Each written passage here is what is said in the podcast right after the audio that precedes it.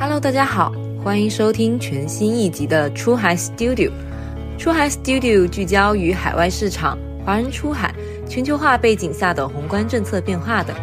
我们将邀请行业的嘉宾进行交流，通过不同观点的碰撞，产生新的思想。如有意向和我们对话，可以通过我们的公众号 Brand AI 获取联系方式。相关内容也会整理在公众号中，欢迎关注。大家有没有听说过拼多多的特目平台？听说过虚印平台的有有多少？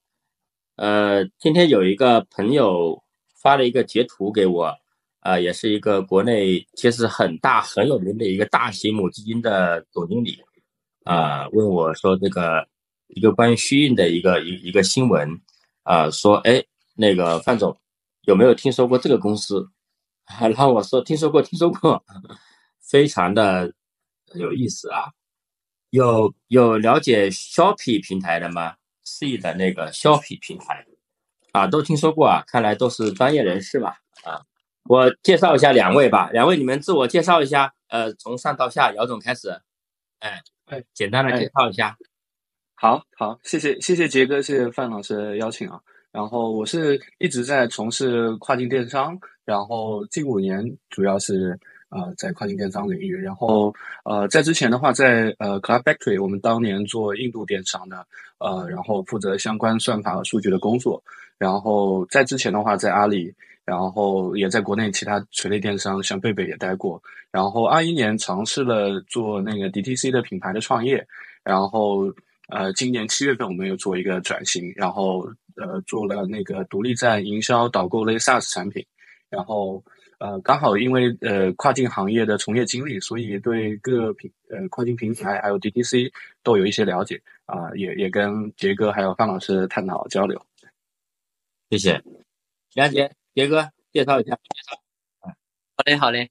呃，我自己的情况是我叫梁杰，然后我是一一年开始做风险投资，就是 VC 吧，做了十年，然后去年呢，我们就开始做了一个，呃，一家 VC 叫天际线创投。我们这家基金的这个最主要的特点是什么呢？我们就专门投出海，啊，就是我们讲我的公司往外卖东西，和海外的公司，啊，在海外呃做利用中国的优势做做东西。这个是我们的主要投资方向，对。那因为最近这个拼多多的这个特目，对吧，也是非常非常火的一个话题嘛。然后也今天希望跟范老师也好，跟凯飞能一起就这些话题跟大家一起。好，好，那个我们就就这样聊一聊呗啊。呃，就是这个出海市场啊，这这几年应该说是经历了一个。比较大的一个大起大落又大起的这么一个，是不是有一个比较大的一个波动啊？呃，能不能聊一聊两位从你们的角度啊？因为你们都是亲身经历者啊，而且都是花了钱的，对吧？哎，花了钱的，也也也赚了钱的人啊。那个从你们的视角，能不能聊一聊呢？这个呃，这三年吧，疫情以来这三年啊，出海市场大概经历了一个什么样的一个？故事啊，呃，简要的说一说，给大家勾勒一下这个好吗？嗯，要不凯飞，好，凯飞先说。嗯，哎，好，呃，对我我我其实呃入跨境差不多一一七一八年的样子，然后呃早在之前其实就我自己也稍微有一些了解啊，我感觉就是 B 端到 C 端，然后近三年的话其实还是 C 端多一点啊，早年像阿阿里的 SBU 啊，然后到呃后面敦煌网啊什么的，然后近三年的话，我觉得呃从原来偏呃，单一市场的电商平台那时候很火，然后杰哥其实也投了一家那个 For Deal，我我在 Cloud Factory，对，那那时候 For Deal 啊，嗯，对对 For Deal，然后我们我们是 Cloud Factory，所以呃那时候应该是一七一八一九年还是比较火的。然后二零年其实呃疫情的话，其实呃我觉得最大的一个变化就是像吸引被大家很多人去。啊，了解到，然后呃，那时候也是晚点的一篇文章吧。然后当时呃，大家发现，哎，呃，到二零年的时候，这家公司已经跨过了大家都没跨过去的坎，就是五亿美金。然后 Shopify 也在当年冲到了两两千亿美金，然后直直接带来了一波 DTC 热潮，像 Side 啊、Hara 啊、PadPad 这种。对，然后到二一年其实又下来，就啊风电啊，就亚马逊风电，因为就是啊可能类似小卡片这种放在呃订订单里面，然后隐私政策 iOS 的，然后啊几大巨头像 TikTok、虾皮啊啊，包括今年的拼多多，大家巨头都在出海，所以 DTC 也有一个降温啊。然后我觉得今年就属于到了四国杀或五国杀吧，就是到了吸引拼多多。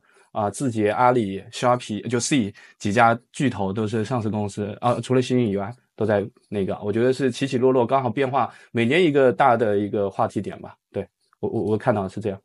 嗯，杰哥，对我呃，我觉得顺着凯飞刚才讲的这个话题吧，就是说，如果我们回顾过去几年，我觉得我们看到的是第一个，我觉得第一个主题就是这个 COVID 啊，疫情，对吧？疫情这个事情其实是让。海外的很多很多的这个电商啊，它一开始的这个 penetration 迅速迅速的扩大，就以前很多很多不用电商的人，现在变成电商用户了。所以在海外很多很多市场，它是有一个啊电商的渗透率有一个快速上升的一个过程。呃，当然我因为我们讲是从二零年开始嘛，我们就不讲前面的，所以这个我觉得是一开始的呃一个东西。然后然后在这个过程中呢，那到呃二零年下半年啊到二一年，啊然后我们但是我们又看到。这个疫情带来的其他的对出海或者说跨境这个方面的一个影响，就是啊供应链、物流啊、供应这些东西的中断啊、价格的这个运费的暴涨啊，到中间啊中间亚马逊平台的一些治理啊，所以中间就在这个过程中，我们作为参与者，我们我们的感受是，哎，这个过程中一段时间会有人，哎，说现在这个电商跨境电商是不是特别火？对吧？一段时间，比如二零年的时候，有人会这么问，对吧？当甚至二一年上半年，可能还有人这样问，就说现在是不是个风口？大概是这个意思。然后呢，也有一段时间，突然会有人说，哎，现在这个跨境电商是不是不行了？就就是他会有，就是甚至在同样的一个时间里，你会听到两种完全不同的声音。但是我们作为，我觉得无论是作为这个创业者，或者是作为投资人，就我们把就是聚焦在这个行业里，其实那个感觉。我觉得细分市场当然它都有呃这个沉浮啊，这个冷热啊什么，但我觉得整体的我我去看这个事情，就过去的两三年，它在整个把时间轴拉长一点，我觉得它的变化其实没有那么大的。就是说，虚印这家公司走出来，其实像凯飞说的，当然疫情一定程度上也刺激了它，比如说啊这个这个也在那么高的速度还是有一个飞速的增长，对吧？它可能。但这个事情，这个公司的基本盘在二零年已经非常非常清晰了，只是说大众并不是熟知这家公司。就像拼多多、大众视野，比如说一八年 IPO 的时候，大家对吧？一七年可能快 IPO 之前，大家才知道这家公司可以能可能来讨论。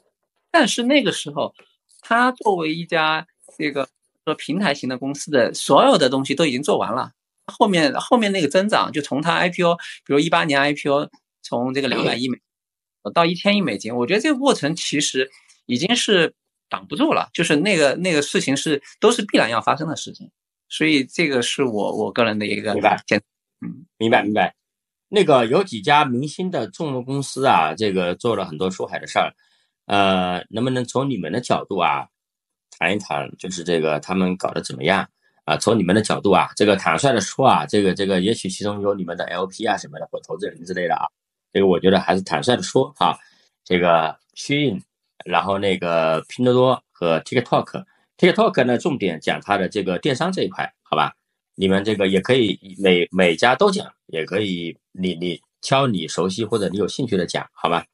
还是从凯飞开始呗，好吧？我们都这个顺序，哎，嗯，好，好，好，没问题。对，呃，我我就了解的几家吧，我觉得就特别有特色，就跟呃朋友聊的也比较多的，就是吸印。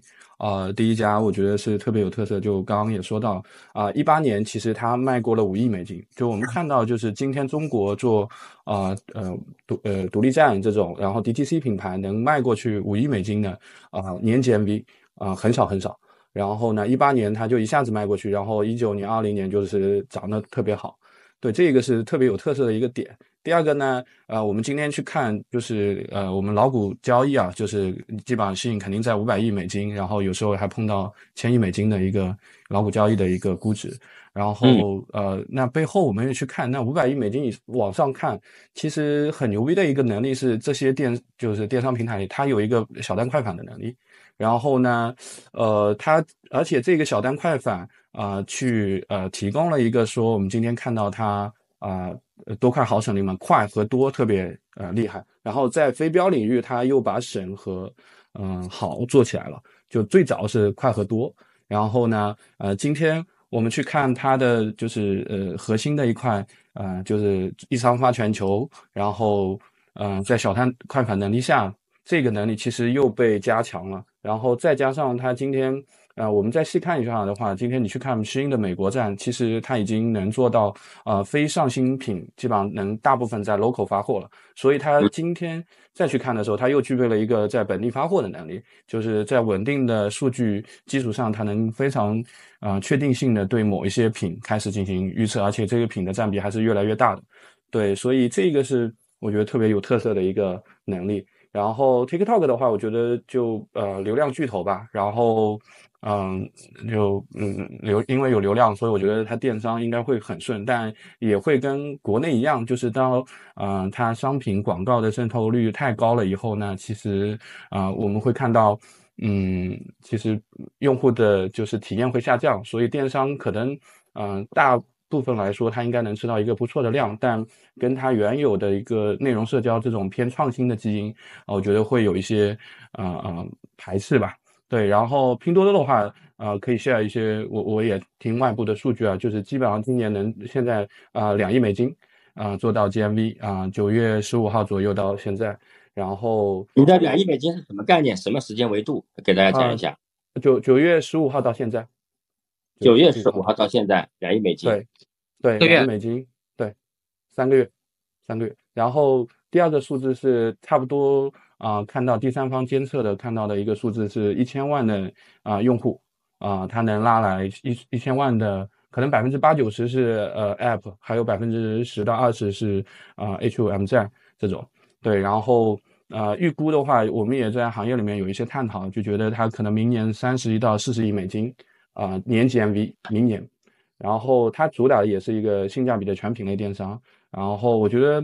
啊，厉害的点是它的团队和类自营的模式。类自营模式其实，在啊，我们看一定规模以上的，啊，这个是呃可控性啊比较高的对商品，但是它对能力的要求也会很高。然后我觉得也会有一些瓶颈嘛，就进入欧美，然后对海外的了解这些都会成成为瓶颈。然后 C 的话。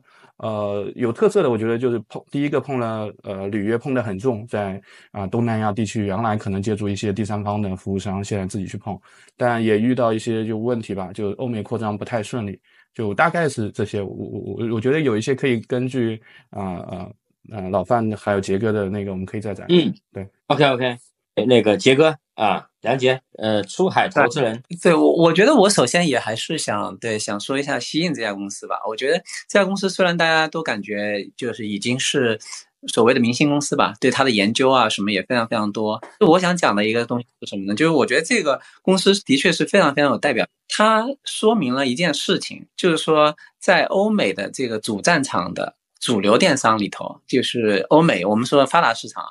最大电商就是亚马逊嘛，有这么一个对手，有这么一个玩家的情况下，他做的快时尚的服装这个品类，亚马逊是一点办法都没有。就是说，你今天回想来说，哎，西印这个公司为什么能起？我觉得原因是印做的事情亚马逊做不了。那其实最后是说，我们我们倒回去看，比如西印可能什么零八年成立，什么一零年什么开始在南京卖，就开始卖婚纱，就因为当时什么什呃什么火就卖什么嘛，对吧？那再开始做站群模式卖服装。那那个时候到广州之后，其实有一堆的公司在卖服装。那最后呢，这一堆公司里头啊，徐印跑出来了。那原因是什么呢？原因是他把一件我们说的，就他既做了眼前的事，又做了长久的事。我们就是说，我们说的做时间的朋友。嗯，他们的站群的做法是什么呢？我培养一个什么叫站群？我给大我给这个行业如果不是非常熟悉的这个朋友，我大概讲一下，就是我做一个独立站，这个站的生命周期可能是通常是六个月，这个站就没了。然后呢，在生命周期里面，这个站是可以赚钱的。然后过六个月我换一些站，大部分的站其实是要死掉的，大家都是这么做的。那这么做的，他们赚钱的原因是他们用中国非常廉价的供应链去做海外市场，但是这个事情本身就赚钱了。今天我相当于把他们理解什么，就是一个天桥，在天桥上卖货的，卖什么呢？卖服装。那这些人做的事儿就是我并没有非常正规的去做这件事情，就是我是个天桥卖货的，但有一个原因是商场里没有正规来采货的。为什么商场没有正规采货？因为商场去采中国的货，他要做到中国的很多 dirty work。就是说，亚马逊要做吸引这件事情，他要到中国来跟中国成千上万的前店、夫妻老婆店跟你们说，哦，你们要啊，你们要一天给我上千、六千个 SKU，保证质量、保证交期，你们要做这些事情。亚马逊，我觉得是它是一点办法都没有的。所以最后问题是说，吸引起来还是 he in 起来，还是什么 tie in 起来，是这个问题，跟亚马逊一点关系没有。所以我讲这个的原因，的目的是什么？其实我想表达的是。亚马逊作为全球范围内牛逼的一家电商公司，它的主战场在欧美，但在欧美这个电商里头做全品类的非标电商这件事情，亚马逊是没有办法的。这个事情留下来的机会大很大。虚印是一家，那关系到我们今天谈的特木这家公司。那简单来讲，欧美的人他要物廉价美的东西，谁给他提供呢？深入供应链去整合供应链。我们说啊，白牌这个非标品的集合店，说线上版的 Target，这个事儿美国人能做做不了，对吧？你得到中国把这个我们说的所有的这个成千上万 SKU 的，或把它品牌化，然后以一个非常低的价格卖给毛美的，这个事儿你是要去整合供应链的，美国人是没办法做的。就这个机会肯定不是美国人的。你最后问题是说这个问题是这个机会是吸引的。还是特目的，还是阿里 Express，或者说 h u l i 的，或者说 Cloud Factory 的？最后问题是这个问题啊。说另外两家呗。对我我我先说特木吧。特木的话，我觉得机会还是挺大的。我觉得最主要，我觉得它机会很大的原因就是从它今天的这个做法，包括以我有限的对拼多多这家公司的了解，我觉得这个公司的第一战略能力非常强，就是足够的聪明，上面的人足够的聪明，他们做 decision，你看他做的事情，我觉得就是这个公司非常非常牛逼。从他做拼多多到后面他做买菜，对吧？买菜他跟美团打，其实比美比美团做的更好，他们的亏损就是他们的比美团还要高。而且这家公司你去看它。非常的低调，这个对吧？但你看这个公司是基本上不讲话的，非常聪明，上面的人想的非常清楚。第二，执行力非常非常强。他今天的这个做法，比如他在国内拼多多是平台模式，在海外没有抄这个模式，对他用偏自营的模式，自己去控货、控物流。然后他自己要做什么？我我觉得这是一家战斗力非常强，而且远远被低估的一家公司。所以再加上刚才讲的，就是说全品类的非标电商这个事儿，就是中国这些大公司的机会。那这里头我觉得特木机会，所以是是很大的。明白。对，哎。对我我我补充一下，杰哥刚刚好也契合他，我觉得刚好聊到吸引，因为我觉得就大家会关心今天它的熬股交易有比较贵嘛，然后为什么能这么贵？因为今天我们去看 C，整个 C 的呃市值也没有那么高，然后到到五百亿美金，其实就非常贵的一个价格了。所以，我我我可以补充一下，刚刚我们内部有聊的时候，我们觉得讲一个点吧，就吸引的那个呃竞争优势，我觉得就是一个死的话，就是内外循环。然后，然后展开来讲，就是一个是呃，他把怎么把流量呃握得准，第二个设计这个事情怎么怎么做做的更确定性。然后，因为你确定以后，你才能多的去上款，多快好省里面把几个字都能做到。然后，我觉得。呃，他几乎就每一块都没有太短的板，它每一块都能衔接好，这个是最重要的。然后，呃，我们先去看小单快反啊，那它背后是说我我一单，比如说一个 SPU 两百件，一个 XQ 五到十件，那没法做精准的海外仓的备货啊，那没法精准海外仓备货以后，我就得一仓发全球，一仓发全球，整个物流的呃时效会被拉长，我的钱回流会慢。然后呢，回流慢以后呢，那我会带来整个供应商的结算周期会变长。但你去看它前端的，或者是你去跟供应商聊一下，供应商说，哎，我它的结算周期很快，所以它就要做到，就今天它的用的物流是要贵的物流快的物流。然后呢，它的多啊，用小单快反来支撑。然后呢，它通过整一个流量的把控，把测款和款的精准度控制得很好，它才能去做刚刚的事情。小单快反你大量的出了以后，你可能库存也很多，所以你还是会有一个库存周转的问题。再加上它一四年被并了那个深圳那个培养的那个移动端团队以后，一四年其实在国内我们移动端呃移动化才也刚刚开始，它在那一年就并了一个动移动团队。然后我们认为在海外，我觉得有 A P P。或者是在 Shopify 建站有点像私域，所以他把人圈进来以后，他可以把复购做上去。我觉得它是环环相扣，有一环呃脱节，他没法做到好的结算周期，那小单也不愿意给你做仓，为什么要接你小单呢？那呃他如果物流慢的话，他的回款周期慢，他也没法跟供应商去结款。然后还有就是库存呃控制，我们今天跟呃大家都会去比的是 Zara，我们去看它的呃年 GM 应该是超过了 Zara，但没超过它母公司啊。对，这个是一个很标志性的。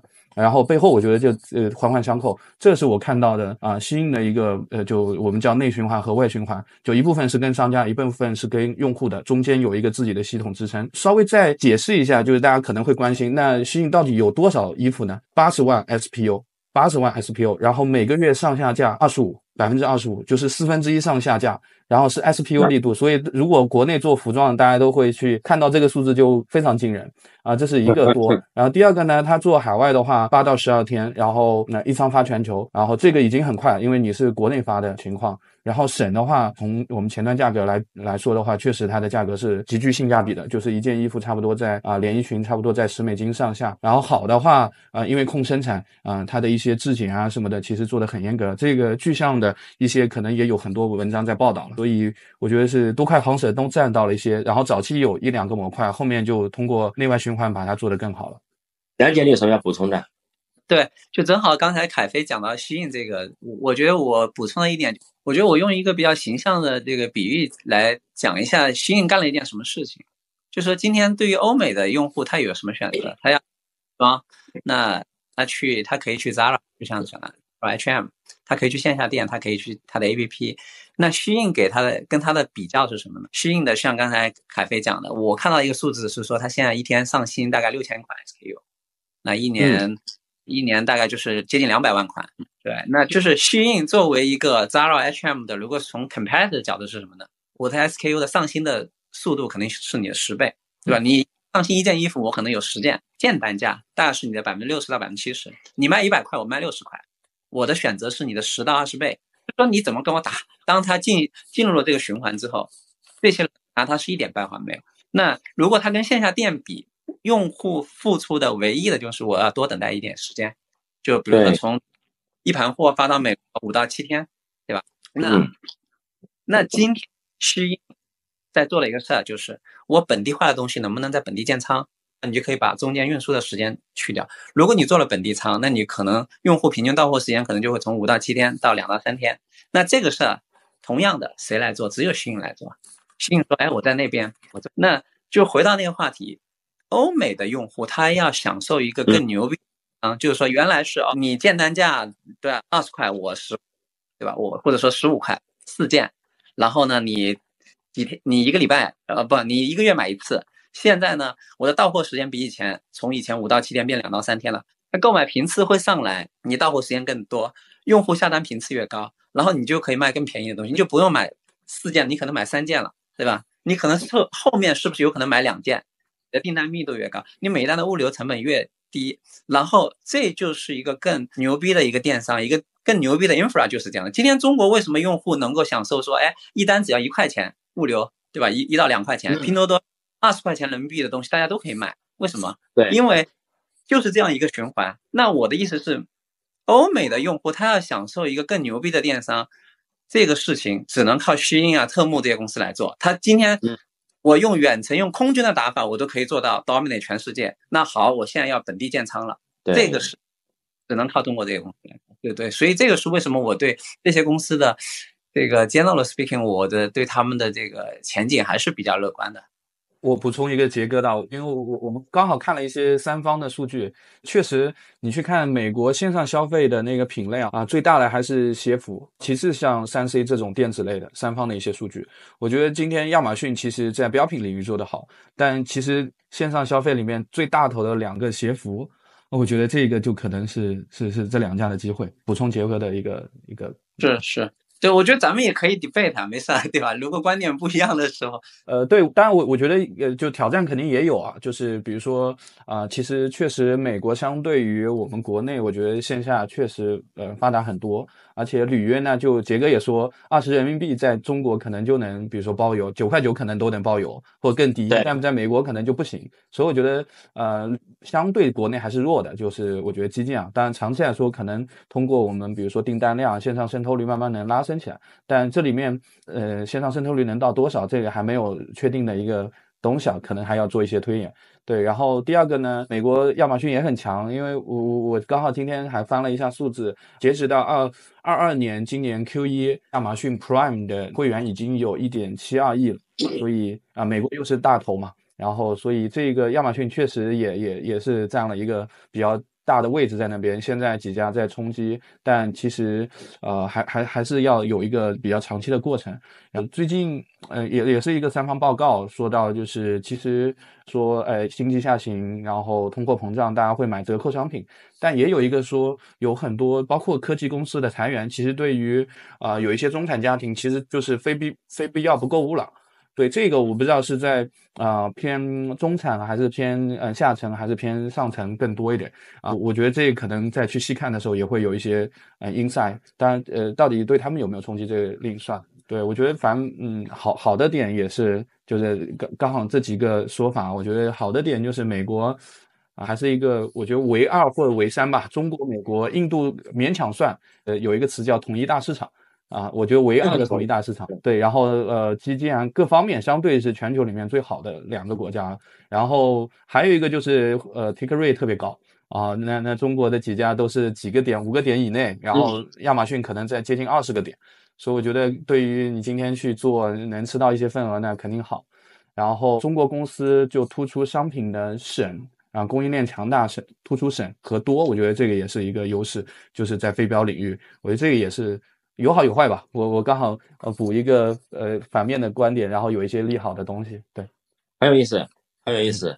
呃，我我我帮着提一下问题吧，我提三个问题啊。呃，其实提问者呢也是一个投出海的 VC 啊，专注投出海，呃，也投了几个知名项目啊，好几个知名项目啊。那么他要请教一下这个两位老师哈。关于特目来讲啊，就是从中区来看，第一个呢，我们就重点聊一下特目啊，今天啊，就是说。第一个呢是能不能品牌化，呃，是新品牌的机会还是老品牌的新渠道？这问题一看就是 VC 问答的。那个是新品牌的机会还是老品牌的新渠道？能不能品牌化？第二个问题，我我先把问题说完啊，你们可以想一下啊。第二个问题是什么呢？能够平台化吗？小商家有跨国服务能力吗？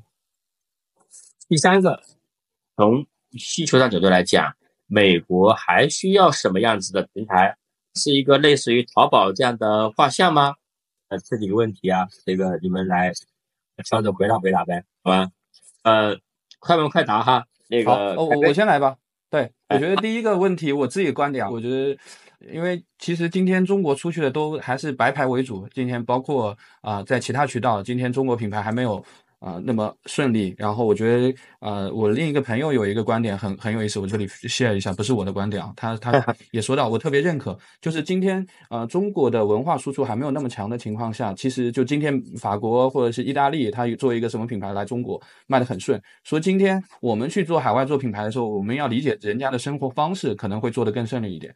第二个呢，他会认可中国的文化，可能也会更顺利一点。所以我们现在属于 DTC 往往上攻，品牌往上攻的养工是会很累。所以我觉得，呃，今天出去的还是偏白牌一点。然后白牌里面，呃，今天我觉得是有机会的，就是可能拼多多是一个渠道，然后呃，性价比这个更跟中国的供应链更契合一点，然后有新品牌的机会。然后呢，呃，因为呃，当然拼多多也是，我们看它招商，它也是透出了店铺和品牌。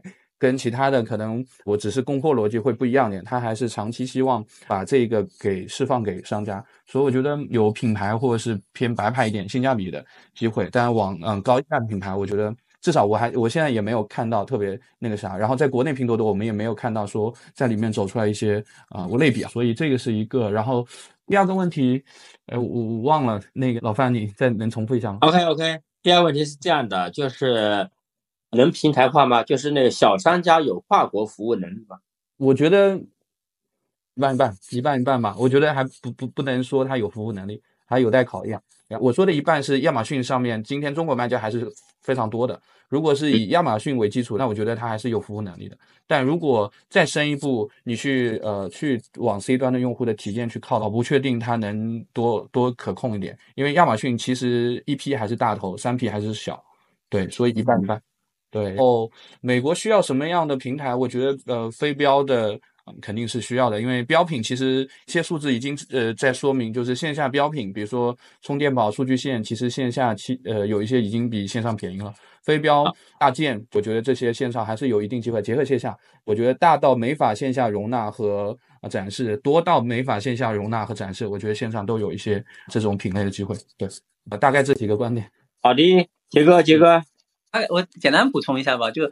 我首先说第二个，就是关于能不能平台化，以及有没有小商家有没有这个服务呢？我觉得这个其实恰恰是特步，我觉得做的非常牛逼的一件事。就这些中小商家，对吧？就拼多多，我们知道在国内其实是平台模式，他啥都不管，对吧？但在海外，因为他明白了，其实也并不是说对 Echo 这个凯飞刚刚讲的，我觉得也并不是说这些商家没有这个能力，但是主要是中国往海海外走的情况下，商品都是这样的，但是。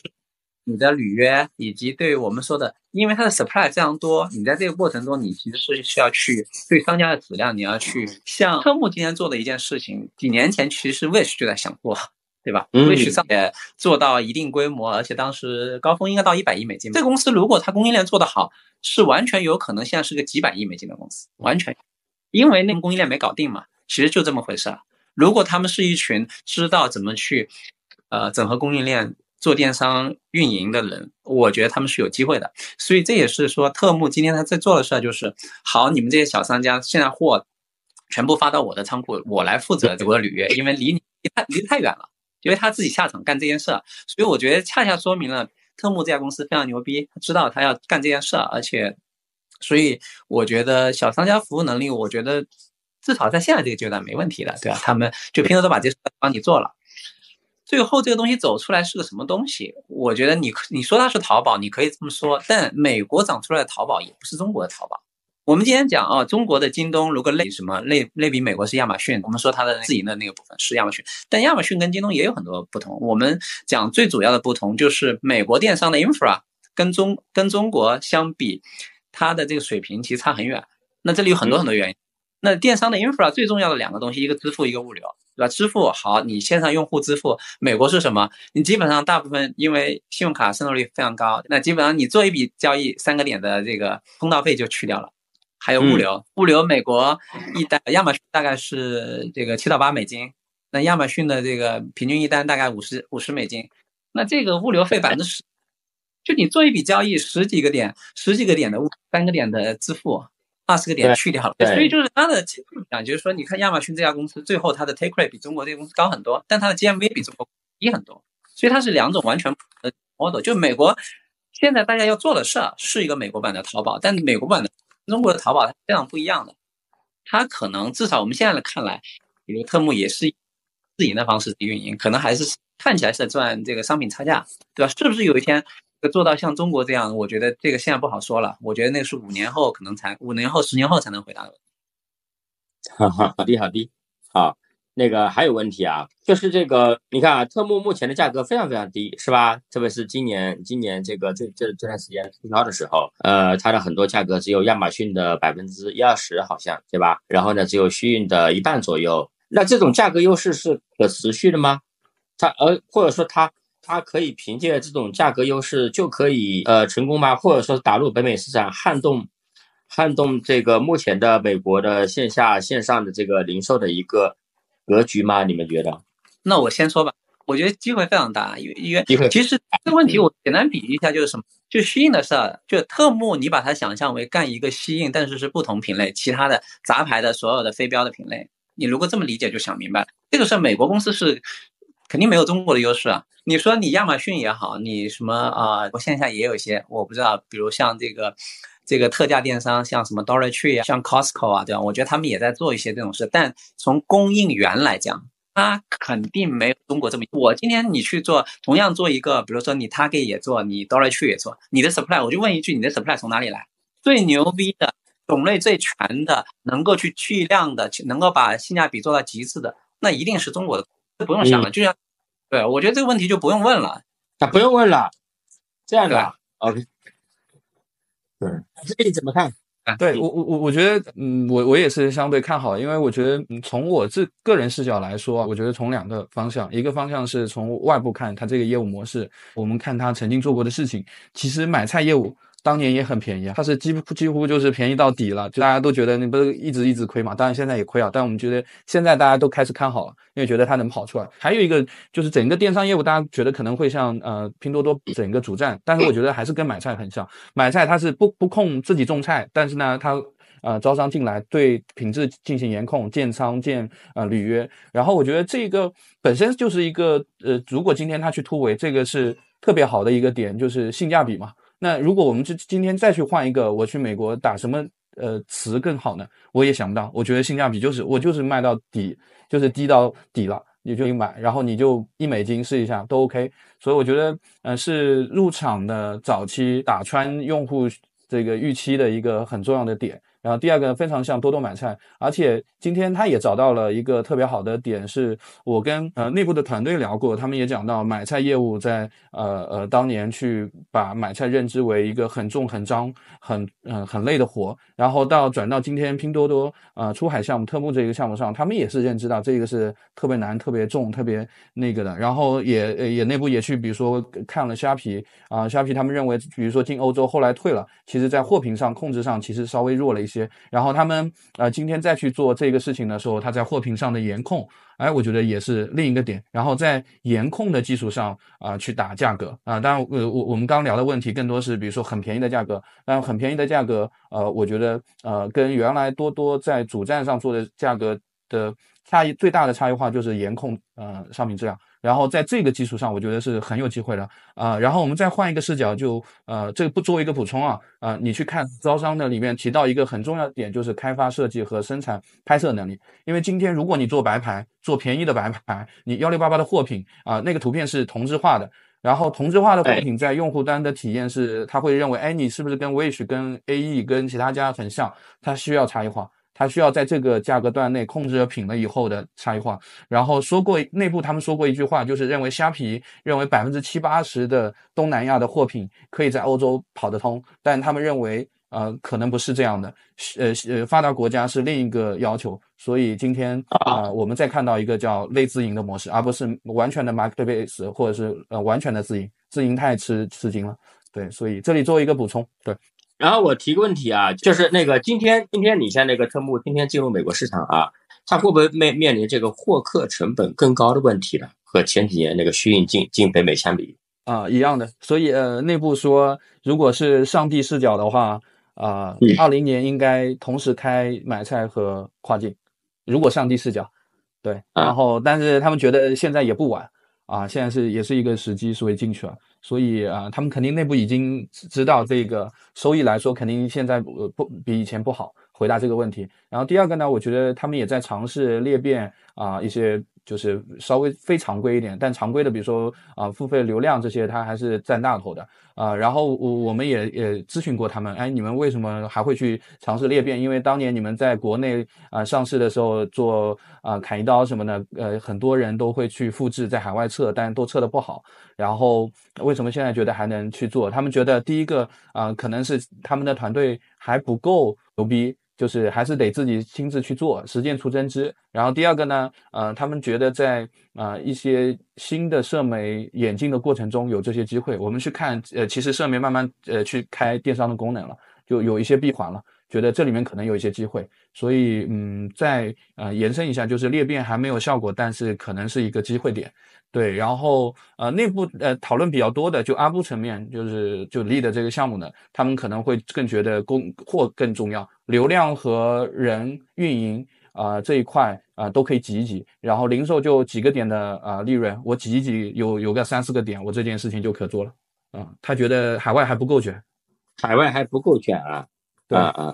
啊，啊，他今天获客成本在什么水平啊？你们你们俩根据你们俩的这个这个估计，呃，我我有两个参考标准吧，就是呃，在海外一个支付用户吸引啊，已经到了三十到四十美金一个支付用户啊，一个安装的话，差不多在呃两一到两美金，两美金上下。然后呃，这个是偏吸引一点的。然后还有就是类啊平台的这种参与者吧，一般在一个安装一美金多一点，一点五美金。然后支付的话二十五美金啊。呃，我我讲的是跟拼多多商品量级差不多，然后偏全品类的，差不多二十五美金一个支付啊，这个是一个值。然后拼多多可能特步那个项目还不太确定，因为这个还比较机密的内部数据啊。嗯，对我从另。角度来看的回答这个问题吧，我其实知道大家要问什么，就是说，哎，今天流量红利已经过了，是不是这个这个公司成功的可能性小很多了？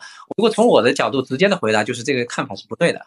原因是什么？我觉得如果这个公司能成功，它是个全品类电商，全品类电商就是我们先 bet 它能不能成，对吧？先是说零和一的事，有没有这样一个东西？我觉得如果成了全品类电商，我们去随便去看一家拼多多、淘宝，用户的 lifetime value 是你怎么算都算得过来的。就这么一句话，你要回答的问题是这个平台提供的商品在美国用户的需求是不是足够大，而且它在这里面的竞争力是不是最强的？如果你这个问题回答是 yes，我觉得获客成本这个问题你不用问，现在这个阶段根本不用问。哦，很有意思的视角啊！这个拼多多的股东们应该是这个或者股民们应该是信心增强了很多。对对，或者我 echo 一下就是。这个从一八年的这个拼多多上市嘛，对吧？一七年的财年那个是两千两千六百四十亿的 GMV，到去年是两点，涨了十倍，对吧？过去四年它涨了十倍，京东涨了一倍多一点，京东是一万多亿到现在两万多亿，呃，接近三万亿吧，涨了一倍多一点。阿里是基本没有涨超过一倍，拼多多涨了十倍。你可以讲所有平台获客牛逼，我觉得最后的。Fundamental 这个东西是拼多多提供的，这它的这个平台就是一个产品，它的产品是什么呢？是性价比最好的、最便宜的所有的非标的东西。这个在中国是不是有巨大的内生需求？如果有的话，它当时比如说它的购买用户是三个多亿，它能涨到七个亿，而且这个游戏可以一直玩得下去。就是说用户可以烧钱啊，就就是你流量，你流量的成本问问题是说，哦，你今天获取这些用户，你是花了一亿美金还是十亿美金？但更大的问题是说，十亿美金你花下去了，你能不能把一百亿美金赚回来？你赚不回来，这个环是赚不起来的。你要回答的问题说，这个环赚不赚得起来？美国的用户要这个极度便宜的、种类丰富的一个全品类非标电商，又没有什么人能跟特目竞争。你所以在这个情况下，你不用去问这个获客成本这个事儿。那特目目前在海外的用户群体主要是哪些人？是？华人比较多一点嘛，还是说这个是哪些人在用特木呢？现在，需要，这个凯飞可以来补充啊，我觉得这个对，绝对不是那个华人，绝对不。当然，那个凯飞可以来打我脸啊，就如果我的这个。对我我知道的是，呃，华人肯定有，然后呢，但比例我确实这个我我我也不知道，然后但是尝鲜的确实有很多，然后呢，可能会有一些疑惑性的是，呃，可能有一堆一级、二级市场投资人在用，然后觉得身边都是华人在用，也有可能是这个，大家要看它的股价，看它真的做的怎么样。对，然后我再补充一下杰哥前面那个观点，我觉得特别有意思啊，我我补充一下，我也很很认同，就是啊，今天啊，在海外，你今天那极致还是拼。就是包括呃那个也也有一个观众杨飞，然后他有提到，我觉得就是呃那流量获取，我觉得就看长期来说的话，这家公司能不能亏得起钱。如果他的钱已经能亏到他能做正的情况下，除非这家公司是一级市场啊比较早期创业公司，那这个根本根本没得玩，没有流量红利，你没法去积攒啊商品运营的一些能力，包括供给的能力。那今天我觉得拼多多是已经在这个牌桌上了，那就他打牌的能力强不强不强？在国内已经证明了他就是牛逼的，然后在海外，我觉得一定还是比他们牛逼，足够卷。所以我觉得这个就特别 make sense。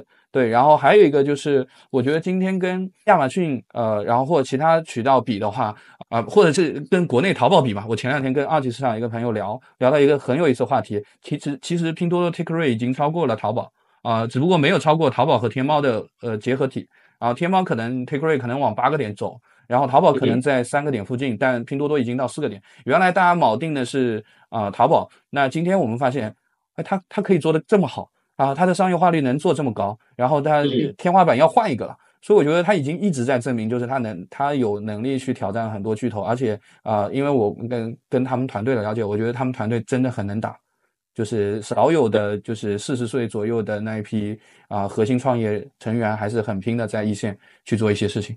对，所以嗯，我也是特别特别认同前面那个观点。然后第二个问题就我觉得华人有用，但应该美国的用户还是很多，占大头吧。如果特木的生态在呃北美彻底打开局面，甚至更多的向整个海外发展啊，向全球发展，然后呢啊，就是个特木这个生态如果做起来，什么品类会有大的机会在上面？然后呢，能带来什么创业的机会？能带来什么投资的机会？啊，你们呃谁先说啊？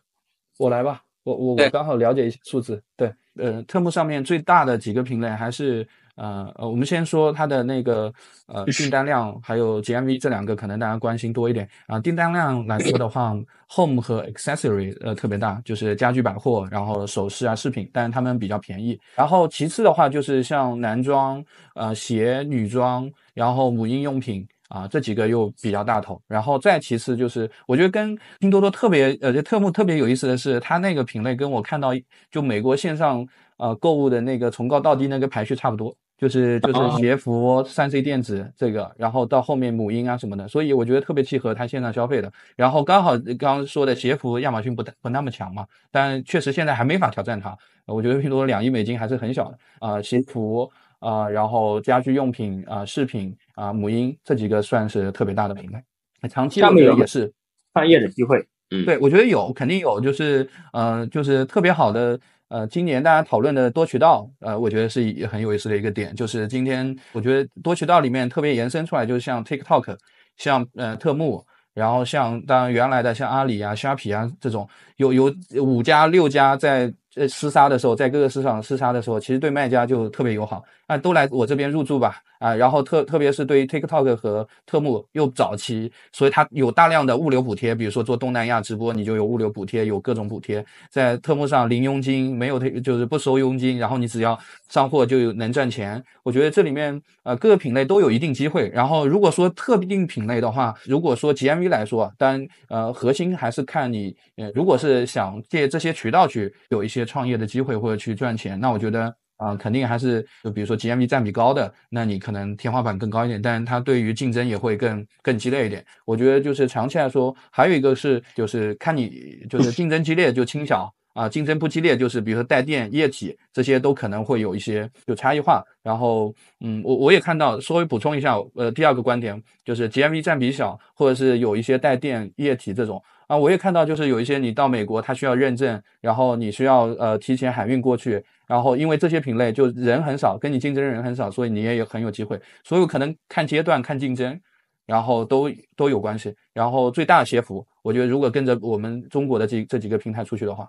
好，杰哥，我觉得就是卖东西的机会肯定是有的，但是如果从我们，我不知道大家的标准是什么，这个当然这个我觉得这个是个视角的不同吧。我觉得站在我们的角度可能会觉得投资对，就是说我们看到了很多可以卖货的机会，但我们不觉得这些公司可能是能够投资的标的，就是淘宝出来也好，淘品牌对吧？甚至说我们说抖音，抖音现在一年一万一万多，那你说真的有什么投资机会吗？我觉得我们从 A C 上没出来什么。包括公众号、视频，对，当然我觉得可能视角不一样吧。我我个人至少没有很明显的看到。对，明白。